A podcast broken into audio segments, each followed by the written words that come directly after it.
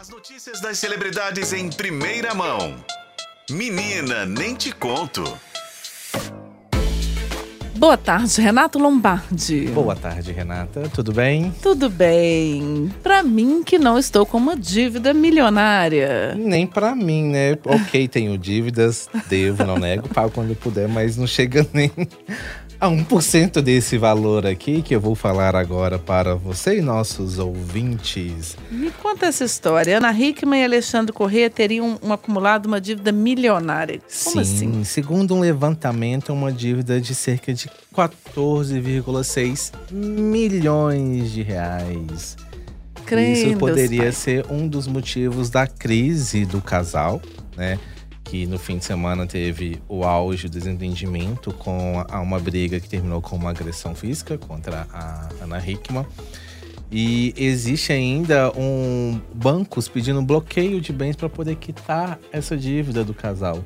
E nessa dívida também inclui ainda dívidas trabalhistas, outros processos do qual o casal é alvo. Ou seja, tem muita treta aí por trás, né? Muitos detalhes nessa vida conjugal de Ana Hickman e de Alexandre Correia que estão aí em alta nesses últimos dias por uma notícia muito triste, como eu falei aqui, de uma agressão física, de uma violência doméstica. Mas os dois não se posicionaram, não pronunciaram sobre essa questão da dívida, mas algumas pessoas estão apontando que por causa eles poderiam estar falidos e por causa disso os ânimos em casa estariam exaltados. Vai lembrar que ele, né, o Alexandre, ele é empresário, inclusive empresário da Ana Hickman, que além de apresentadora da Record TV, tem outras empresas, tem linhas de vários produtos, né, licenciados com o nome dela. Tem salão, várias outras coisas e tudo ficaria também muito a cargo do próprio Alexandre administrar. É, como é que fala? Você fala, tamo nossa, tá ótimo. Né? Eis a pergunta, né, de 14,6 milhões de É. reais. Pois é, por quê, né? Como é que. como- Eu O nem que se eu quiser, eu faço aconteceu? essa dívida, mas tá bom. Eu acho que no meu cartão de crédito, gente, eu não consigo nem 1% dessa dívida. De Não, meu limite não, não dá. Não me permite. Pois é, a ver, né, gente? Agora, olha só. Roberto Carlos, aquele mesmo, o ídolo da minha mãe? Exatamente. Li das quando Nossas. eu estou aqui ou quando ele está lá. É, né? Né? Eu vejo esse momento lindo. Vai estar no filme Dona Lourdes, da novela Amor de Mãe. Exatamente. Eles estão fazendo um filme, já está inclusive sendo rodado esse filme sobre a Dona Lourdes. É um filme que é inspirado num livro que se chama Diário da Dona Lourdes, que foi lançado logo após o fim da novela Amor de Mãe e foi escrito também pela autora Manuela Dias. Esse livro conta a vida da Dona Lourdes após o fim da novela, depois que ela encontrou Domênico, como que tá a vida dela. Então agora essa história vai ser transformada em livro, em filme. Já começou a ser rodado, claro, com Regina Casé como a protagonista, Dona Lourdes, que fez muito sucesso. E Roberto Carlos vai fazer uma participação especial nesse filme. Provavelmente como ele mesmo, mas não temos detalhes de como que isso vai ser. Ana Maria Braga também já está confirmada, vai fazer uma participação no longa também. Provavelmente Como Dona Lourdes também. deve aparecer no Mais Você, né? Uma eu coisa muito fazer óbvia. um filme com eu mesmo, né? O Né, auge da... Acho que talvez eu consiga, né? Porque eu sou um péssimo ator, não sirvo pra interpretar. Mas os dois então, já estão confirmados no, no filme, vão fazer uma participação.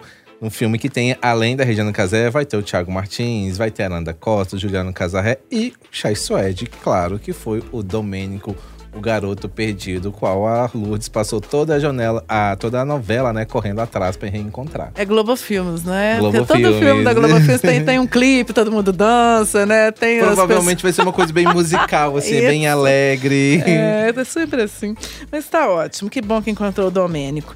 Agora, olha só, a mãe da Larissa Manoela pediu arquivamento da denúncia de racismo, né? Foi quando ela, aquela questão religiosa que ela teve com os, os sogros da, da, da Larissa, Manoela. né? E né? com o próprio namorado da Larissa, né? Naquela Uhum. confusão toda, naquela. é, quando veio à tona, né? Que a Larissa colocou pra todo mundo a real situação da relação dela com os pais. é, em uma das mensagens que foi divulgada, a, a Silvana, ela teve uma. um- mandou uma mensagem para a filha com um tom considerado mesmo que. é, de intolerância religiosa, porque eles são de orientação espírita, a, a família do, do André, que é o namorado da Larissa Manoela.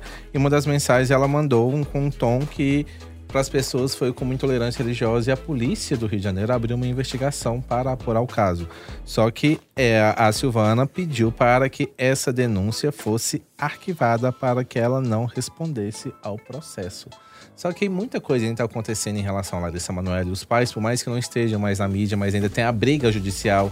A Larissa conseguiu semana passada o direito de é, tirar o nome da empresa na qual tem sociedade com os pais. Então, muita coisa ainda vai acontecer dessa história que está um pouco adormecida para o grande público, mas muita coisa está aí acontecendo nos bastidores, viu, Renato? Daqui a pouco nós vamos ficar sabendo de tudo. Assim eu espero, que eu tô curioso já. Porque o que acontece vaza, gente. Um dia vaza. Com certeza. Um dia, uma hora vaza. E a gente conta aqui. E o Lombardi descobre e conta pra gente.